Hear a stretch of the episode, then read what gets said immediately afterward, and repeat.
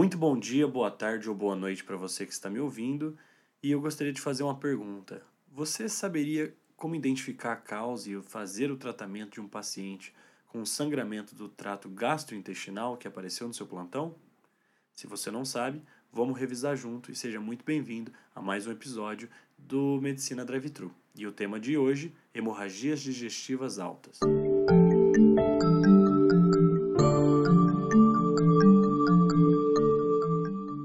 começar a falar de HDA, existem alguns conceitos que a gente precisa desmistificar aqui. Na faculdade de medicina, a gente tende a achar que é, aquela semiologia se apresenta delimitando muito bem os sangramentos. Por exemplo, a gente pensa, poxa, um paciente que tem um sangramento é, baixo vivo, né, é, uma hematoquesia, é um sangramento baixo, e os melenas e as, as hematêmeses são sangramentos altos. Isso, na verdade, é um pensamento errôneo e a semiologia não consegue nos dizer os sinais, os sinais e a clínica do paciente não consegue dizer exatamente se é um sangramento alto ou baixo. E o motivo disso é porque 80% dos casos de sangramento digestivos são hemorragias digestivas altas, tudo bem? Então, ela pode se apresentar como hematêmese, ela pode se apresentar como melena e ela pode se apresentar como hematoquesia. Até porque o melena, boa parte das vezes, ele não está tão interligado com a altura do sangramento, mas sim com o tempo que ele ficou dentro do tubo digestivo. Então, um paciente que às vezes tem um sangramento mais baixo, mas ele tem uma constipação intestinal, ele pode também cursar com melena e te enganar. Então, como 80% dos casos é, são hemorragia digestiva alta, sempre se atente para que esse paciente que está sangrando seja uma, uma hemorragia digestiva alta. Ok, e como é que, que, que a gente vai fazer com esse paciente que chegou sangrando? O primeiro passo e imprescindível é a estabilização clínica. Você vai pedir sinais vitais desse paciente, você vai fazer um bom exame físico, ver se ele está bem perfundido e vai iniciar, instituir uma terapia com cristalóide, porque é um paciente que está sangrando. É, você pode também indicar, claro, se ele estiver mais grave, uma, uma transfusão de hemácias, plasma ou até mesmo plaquetas. Hemácias a gente vai transfundir mais ou menos quando tem uma perda de 30% para cima de sangue, né? Então, se o paciente está hipotenso, em suma, ele já pode receber hemácias. É, o plasma, se o INR vir maior do que 1,5. E as plaquetas, as indicações são muitas, mas nesse caso aqui, a gente pode pensar que abaixo de 50 mil plaquetas já seria uma indicação de transfusão. Então, depois da estabilização clínica, o que, que eu vou visar para esse paciente? Primeiro de tudo, eu vou ter em mente que esse paciente precisa ir para uma endoscopia digestiva alta nas primeiras 24 horas. Então, após estabilização hemodinâmica, ele tem que ir para a endoscopia. Em alguns lugares, sugerem que você pode passar uma sonda nasogástrica nesse paciente e aspirar. Se voltar sangue, ela poderia é, ser uma testemunha de que tem sangue alto ali, tá? Mas isso é um pouco, é, não é 100% confiável, porque às vezes ele pode ter parado de sangrar, você aspirou, veio só bile, não veio nada de sangue, você pensa que é baixo, mas na verdade foi um sangramento que já parou. Interessante lembrar que dos sangramentos digestivos, tanto alto quanto baixo, até 80% em média, eles, eles são autolimitados, eles vão parar sozinhos. Depois da estabilização hemodinâmica e da EDA bem indicada, nas primeiras 24 horas, a gente tem que tratar esse paciente conforme a causa do seu sangramento. Não dá para fazer o mesmo tratamento para todos os tipos diferentes de sangramento. A primeira e principal causa que, que faz os pacientes sangrar é a úlcera péptica, seguido das varizes esofágicas, um destaque para os pacientes cirróticos, né? E em terceiro lugar seria a laceração de malorivais, que eu vou explicar um pouquinho mais para frente. E vamos começar pelo mais comum, falando aí sobre úlcera péptica. A úlcera péptica pode complicar de inúmeras maneiras, mas a mais comum e a que mais mata é complicar sangrando, tudo bem? A gente vai iniciar uma terapia clínica para esse paciente, fazendo inibidor da bomba de próton e suspendendo qualquer anti-inflamatório que ele esteja tomando. E o mais importante realmente é a gente realmente ver esse sangramento. Você vai entrar lá com o endoscópio e você vai ter que classificar o quanto está, está sangrando na endoscopia, tá? E essa classificação é a classificação de Forrest. A classificação de Forrest, quanto mais baixo o número que eu te falar, maior o sangramento. Quanto mais alto, mais cicatrizado, melhor está, menos está sangrando, tá? Então a, a gente tem a classe 1, a classe 2 e, e a classe 3. A classe 1 é o cara que está sangrando agora, exatamente agora, ele pode sangrar de duas formas. O 1A é quando ele sangra em jato, pulsátil na úlcera. O 1B é quando ele só baba sangue, aparece bolhas de sangue. É um, é um, ele sangra mais devagar, tá? Ele tem um risco de ressangramento muito alto, tá? Então é, é realmente um sangramento ativo. O 2 é quando ele não está sangrando, e ele é dividido em 2A, que é quando você vê o vaso, você vê o coto vascular ali, mas ele não está sangrando. O 2B é quando você tem um coágulo já na região. E o 2C é quando você já tem um coágulo digerido, que é o que a gente chama de hematina, né? um coágulo um pouquinho mais velho. Tá? E, o, e a classe 3 é quando a gente tem um aspecto em base clara, né? então você vê realmente um uma úlcera esbranquiçada e ela não tem é, risco alto de ressangrar. Tá? Só para você saber, a classe 1 tem um alto risco de ressangramento. 90% dos casos vão ressangrar. Tá? O, a classe 2 depende, se for um 2A, ele vai sangrar em 50% dos casos e o resto de 30% para baixo, tá?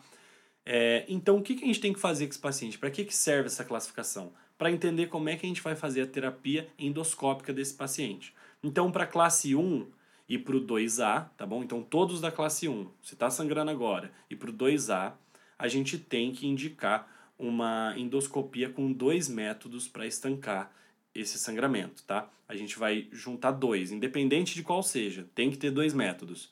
Epinefrina mais eletrocoagulação, eletrocoagulação mais clipagem, não importa, mas tem que ter dois métodos para fazer parar de sangrar.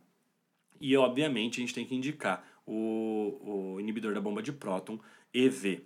Beleza, então você foi lá, chegou esse paciente, você fez, você tirou todos os anti-inflamatórios dele, você iniciou uma, um inibidor da bomba de próton, você classificou ele conforme Forrest, Forrest lá na, na, na endoscopia digestiva alta, e aí você tratou ele é, com dois métodos, porque você viu que ele era lá um classe 1A, né? Ele estava ali tendo um sangramento em jato.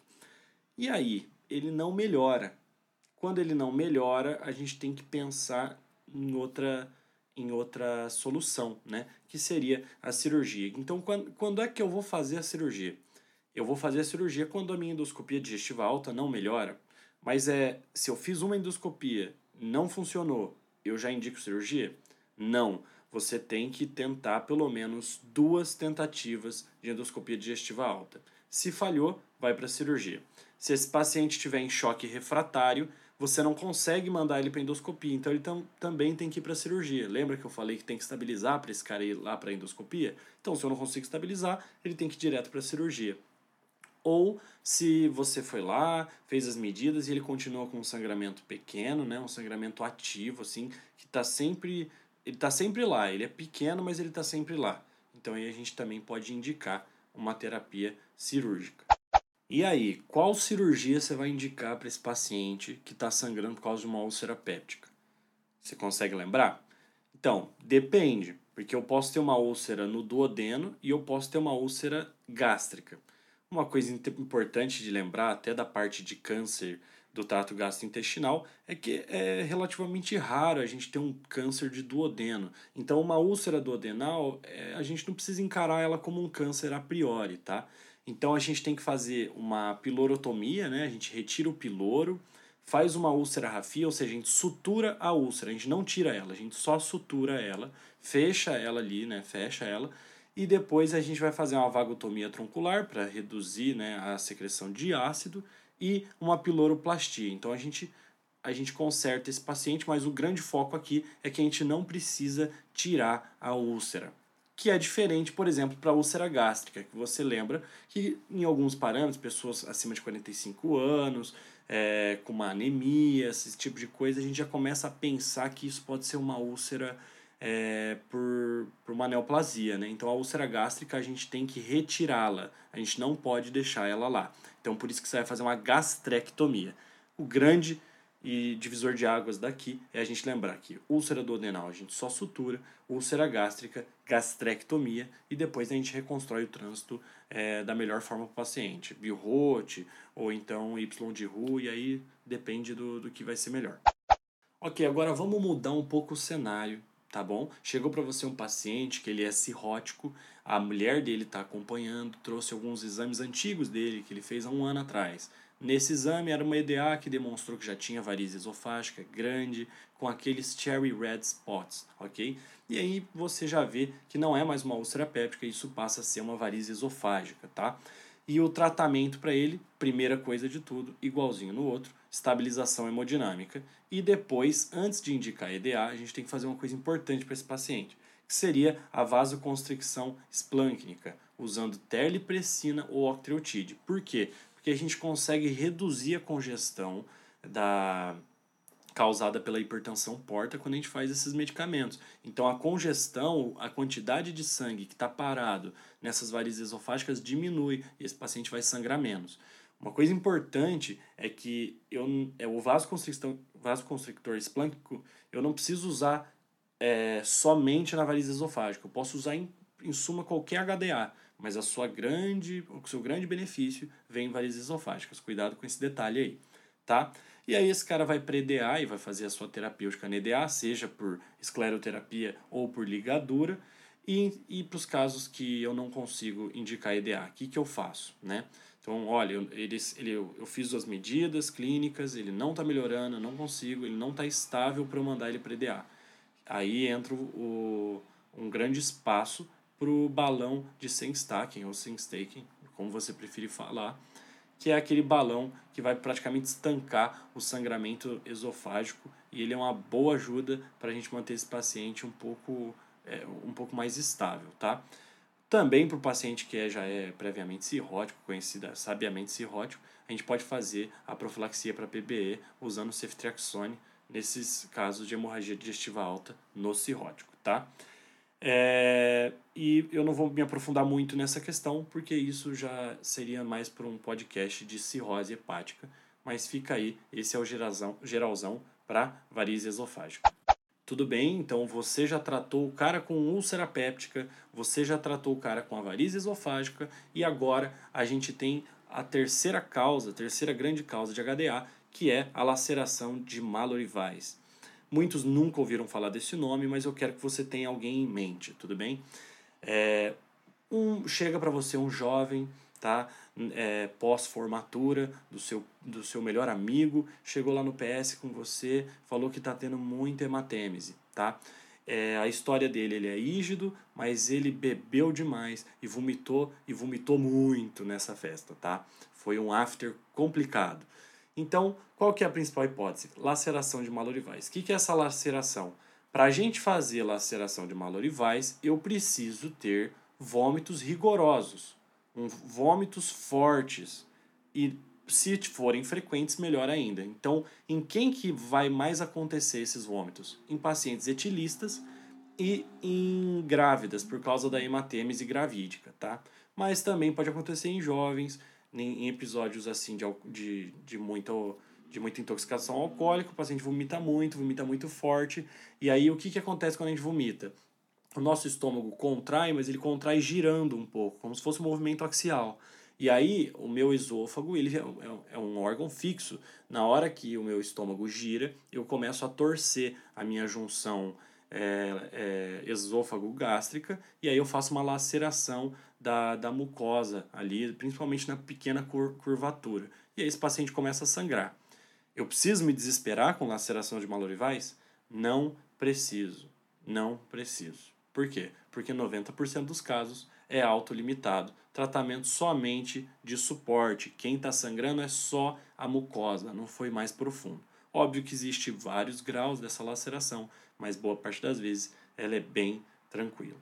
E aí, você conseguiu entender certinho as três principais causas de HDA e como é que faz para tratar elas? Eu espero que sim. Mas, como tudo não, não, na vida não são rosas, existem algumas causas que não são frequentes, mas que vão aparecer para você em algum momento da sua vida, seja em prova ou às vezes na prática clínica. Talvez mais em prova.